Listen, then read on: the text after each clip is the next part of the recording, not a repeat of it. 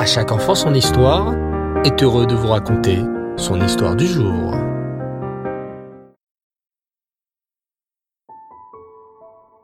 Bonsoir les enfants, et Revstov, j'espère que vous allez bien. Baou Hashem. Ce soir, je suis très heureux de vous retrouver pour la Iloula d'un immense tzaddik qui a vécu il y a plus de 3000 ans.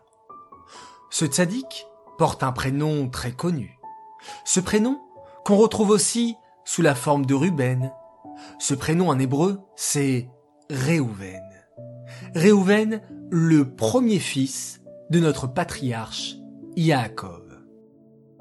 Réhouven était le premier fils de Yaakov Avinu et de Léa. Laissez-moi les enfants vous faire un petit saut dans le temps et comment Yaakov Avinu s'est marié avec Léa alors qu'il aurait dû épouser sa sœur Rachel. À l'époque de nos patriarches, de nos avotes, vivait le troisième patriarche, Yaakov Avinu. Il avait dû s'enfuir de sa maison car son frère Esav voulait le tuer. Mais avant de s'enfuir, son papa et sa maman lui avaient dit Yaakov, va te réfugier à Haran, et là-bas, tu épouseras une bonne fille juive. Yaakov Avinu, qui était un immense tzaddik, obéit à ses parents. Il s'enfuit vers la ville de Haran. Arrivé là-bas, il vit Rachel. Et dès que Yaakov vit Rachel, il comprit qu'elle était une immense tzadékette. C'est elle que je voudrais épouser, pensa Yaakov. Il s'approcha alors de Rachel et lui demanda si elle voulait bien se marier avec lui. Je veux bien, répondit Rachel. Mais le problème, c'est que j'ai une grande sœur avant moi, et elle s'appelle Léa. Et mon père Lavan est un homme rusé. Il ne voudra jamais que je me marie avant ma grande sœur. Il est même capable de nous échanger toutes les deux et de te donner ma sœur Léa en mariage à ma place. Conclut Rachel. Yaakov réfléchit et dit à Rachel. Tu as raison. Il ne faut pas que ton père Lavan nous trompe et me donne ta grande sœur Léa à ta place. C'est toi, Rachel, que je veux épouser. Mais comment faire?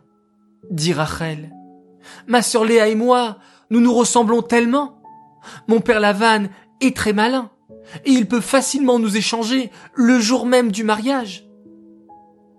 J'ai une idée, réfléchit Yaakov.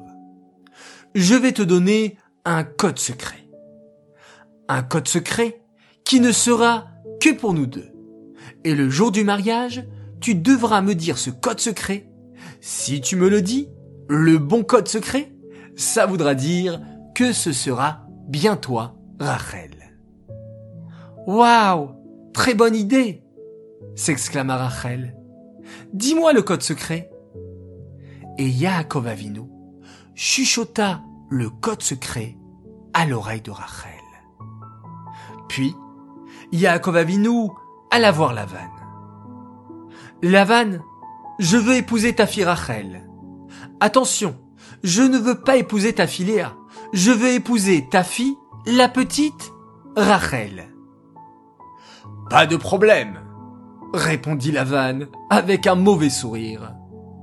Si tu me gardes mes troupeaux et travailles pour moi pendant sept ans, je te donnerai ma fille Rachel en mariage. Et c'est ainsi que Yaakov Avinu travailla dur cette année durant pour épouser Rachel.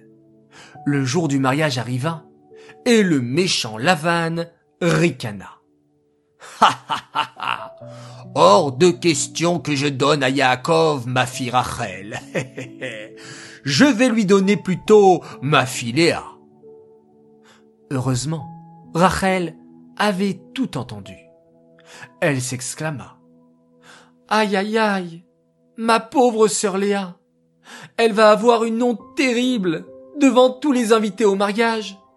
Yaakov va lui demander le code secret, mais Léa ne le connaît pas. Il n'y a que moi qui le connais. Et quand Yaakov verra qu'elle ne connaît pas le code secret, il comprendra que c'est Léa. Et tous les gens vont se moquer de ma sœur. Oh, quelle honte terrible Alors, Rachel eut une idée magnifique. Elle dit quelque chose digne d'une vraie tzadékette. Je sais ce que je vais faire, pensa Rachel. Je vais donner le code secret à ma sœur Léa. Au moins, ma chère sœur n'aura pas honte. Et c'est ce qui se passa. Le jour du mariage, Lavan prit Léa et la mit à la place de Rachel sous la roupa. Elle avait le visage couvert d'un voile blanc. Et lorsque Yaakov lui demanda le code secret, Léa sut lui répondre puisque Rachel le lui avait donné. C'est ainsi que Léa n'eut pas honte grâce à sa sœur Rachel. Mais le lendemain, Yaakov Avinu vit qu'il s'était marié avec Léa, la grande sœur de Rachel. Il était très en colère d'avoir été trompé. Et Léa était surtout très triste. Elle pensa, maintenant que Yaakov Avinu a vu qu'il a été trompé, il va vouloir divorcer de moi pour aller épouser Rachel. Léa fit alors des téphilotes à Hachem, de grandes prières. Et lorsqu'Hachem vit les téphilotes de Léa, il lui donna tout de suite un premier fils. Quand Léa donna naissance à un fils sage et beau, elle l'appela Réhouven, qui signifie Hachem a vu ma souffrance. Et maintenant, mon mari va m'aimer. Réhouven était donc le premier garçon de Yaakov Avinu et de Léa. Il était un très gentil garçon. Il aimait beaucoup ses parents. Un jour, par exemple, il cueillit des mandragores, des fleurs magnifiques pour sa maman. Réhouven était un si grand sadique qu'il fit très attention à cueillir des mandragores, des fleurs, dans un champ qui n'appartenait à personne, pour ne pas voler. Et Réhouven apporta ses mandragores à sa mère Léa. Plus tard, quand les frères de Yosef voulurent le tuer, c'est Réhouven qui défendit en premier Yosef. Il leur dit, ne faites pas de mal à cet enfant. À Yosef, c'est notre frère. Au lieu de le tuer, jetons-le dans un puits. Dans sa tête, Réhouven s'était dit, je vais dire à mes frères de jeter Yosef dans un puits, mais ensuite, dès qu'ils seront partis, je reviendrai le chercher et le sauver. Hélas, Réhouven ne put pas sauver Yosef. Il était parti pour faire Teshuva et pleurer sur une faute qu'il avait faite. Et lorsque Réhouven revint, c'était trop tard. Les frères avaient déjà vendu Yosef en Égypte. Plus tard, Yaakov Avinu bénit Réhouven en lui souhaitant que ses descendants deviennent de puissants héros de guerre. On peut apprendre tant de leçons de Réhouven. Il aimait ses parents, et il cueillit même des mandragores, des belles fleurs pour sa mère.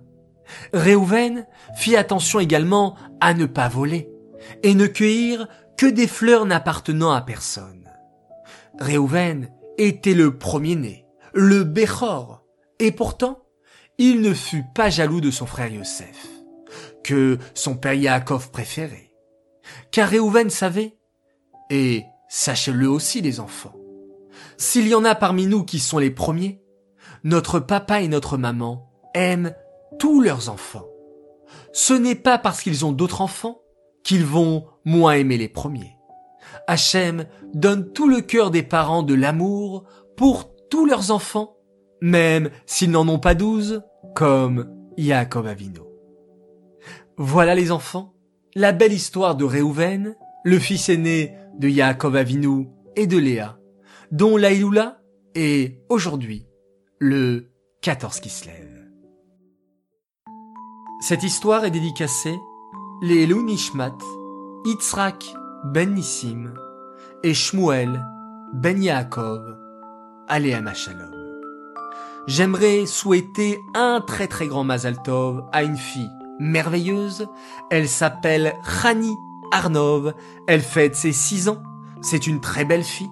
Alors, à notre chère sœur, la plus mignonne Khani, un grand Mazaltov, que tu donnes toujours beaucoup de nachat à papa et maman, et que tu puisses avoir encore plus de réussite, Ankita Aleph, de la part de tes sœurs qui t'aiment tellement, Chayele, Libi et Kaila. J'aimerais faire mes trois coucous du soir. Premier coucou pour féliciter un enfant exceptionnel. Raphaël Avram Lavi. Il a 10 ans, il nous écoute tous les soirs avec beaucoup d'attention.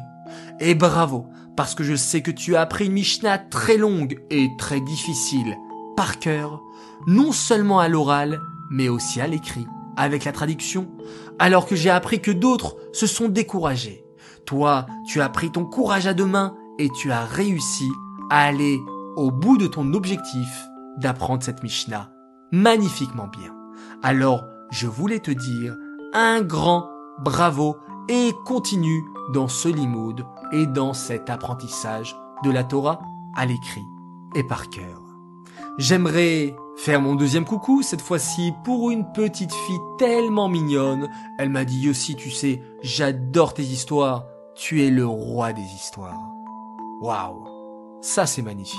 Alors, vraiment, merci. Le roi des rois, c'est Hachem, bien sûr. Mais si tu m'appelles le roi des histoires, allez, je l'accepte. Alors, coucou pour toi, Chayamushka Sarfati. Enfin, mon troisième coucou pour des jumeaux de 6 ans adorables. Ils nous écoutent tous les soirs et parfois une, deux, trois histoires à la chaîne car ils adorent écouter les histoires de notre sadikim et ils les répètent à table de Shabbat. C'est formidable. Bravo Shmuel. Bravo Tsemar Falk. Vous êtes magnifiques. Voilà les enfants, continuez à écouter les histoires des tzadikim. Continuez à progresser dans le chemin de la Torah, des mitzvot. Soyons comme Réhouven et faisons bien Kibbud Respectons papa et maman. Écoutons-les, c'est très très important. Et soyons gentils avec nos frères et sœurs. Les enfants, vous êtes merveilleux, vous êtes extraordinaires. Bravo pour tout le bien que vous apportez autour de vous. Je vous dis Laila Tov, faites de très jolis rêves, respirez profondément et on se quitte en faisant un magnifique schéma Israël.